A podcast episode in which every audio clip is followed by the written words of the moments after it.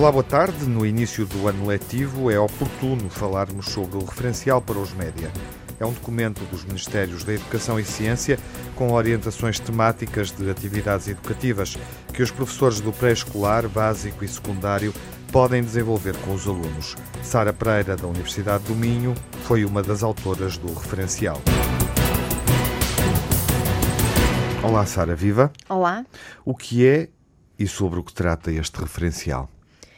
O referencial de educação para os média, para a educação pré-escolar, o ensino básico e o ensino secundário foi aprovado pelo Ministério da Educação em 2014. Tratando-se de um documento orientador para as escolas portuguesas, desde o pré-escolar até ao ensino secundário, e tem por objetivo a implementação da educação para os média uh, em contexto educativo. Portanto, é um documento que está em vigor e que todos os professores de todos os níveis de ensino podem, uh, podem trabalhar, podem implementar uh, na sua escola, na sua disciplina. O referencial representou um passo em frente na definição de uma política de integração e de implementação da literacia para os média no ensino, embora não retire a necessidade uh, de planos de formação de professores para que possam efetivamente uh, implementar a educação para os média uh, na escola. Uhum. É um, enfim, é um programa destinado a todos os professores? Exatamente. Sem exceção? destina-se a todos os professores, sem exceção, de todas as áreas, de todas as disciplinas, também para o jardim de infância, porque os meninos hum. no ensino pré-escolar já começam a usar os meios de comunicação, eh, e, portanto, desde o pré-escolar até o ensino secundário, para todos os professores. De que forma é que pode ser eh, útil para os professores? Pode ser útil na medida em que propõe guias de ação para a educação pré-escolar e os níveis básico e secundário, quer numa perspectiva transversal ao currículo, eh, quer propondo abordagens mais específicas.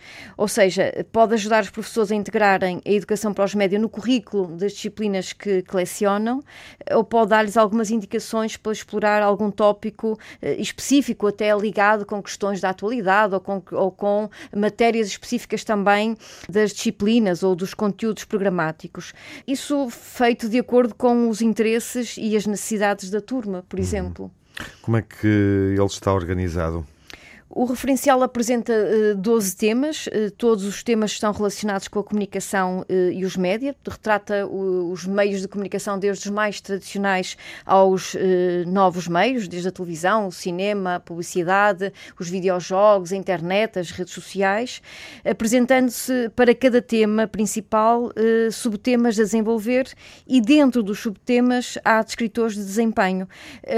está organizado de uma forma progressiva, sequencial, sequencial, ou seja, uh, propondo uma aprendizagem progressiva entre os diferentes níveis de ensino. Não quer dizer que um professor, por exemplo, uh, do segundo ciclo de ensino básico, o possa usar sem que esse referencial tenha sido aplicado no ciclo anterior, portanto, no primeiro ciclo. Mas o que é certo é que nós organizamos o referencial a pensar, portanto, na progressão da aprendizagem desde o pré-escolar até ao secundário. Obrigado, Sara, por estas informações úteis eh, para a comunidade escolar, os professores que nos escutam. Obrigada. Vamos perceber melhor de que forma é que este referencial pode ser utilizado. Joana Filhol apresenta-nos um exemplo. Portanto, o que eu vou tentar fazer é explicar de uma forma simples de que modo este referencial pode ser usado por um professor em contexto de sala de aula.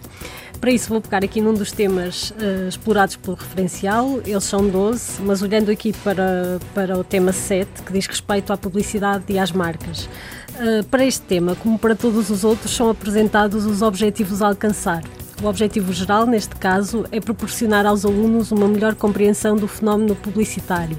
Mas há depois um conjunto de objetivos específicos onde, por exemplo, se lê conhecer os principais expedientes publicitários, saber distinguir publicidade de informação, saber o que é colocação de produto ou reconhecer o papel da publicidade na mobilização de causas sociais. Um professor que queira trabalhar este tema com os alunos tem um quadro que lhe indica o que dentro desta área deve explorar em função do nível de ensino que está a lecionar. Por exemplo, se o, se o tema for trabalhado com alunos do primeiro ciclo, a atividade a desenvolver deve levar os alunos a perceber como os heróis dos programas infantis são usados para vender produtos de todo o tipo, trabalhando com exemplos concretos.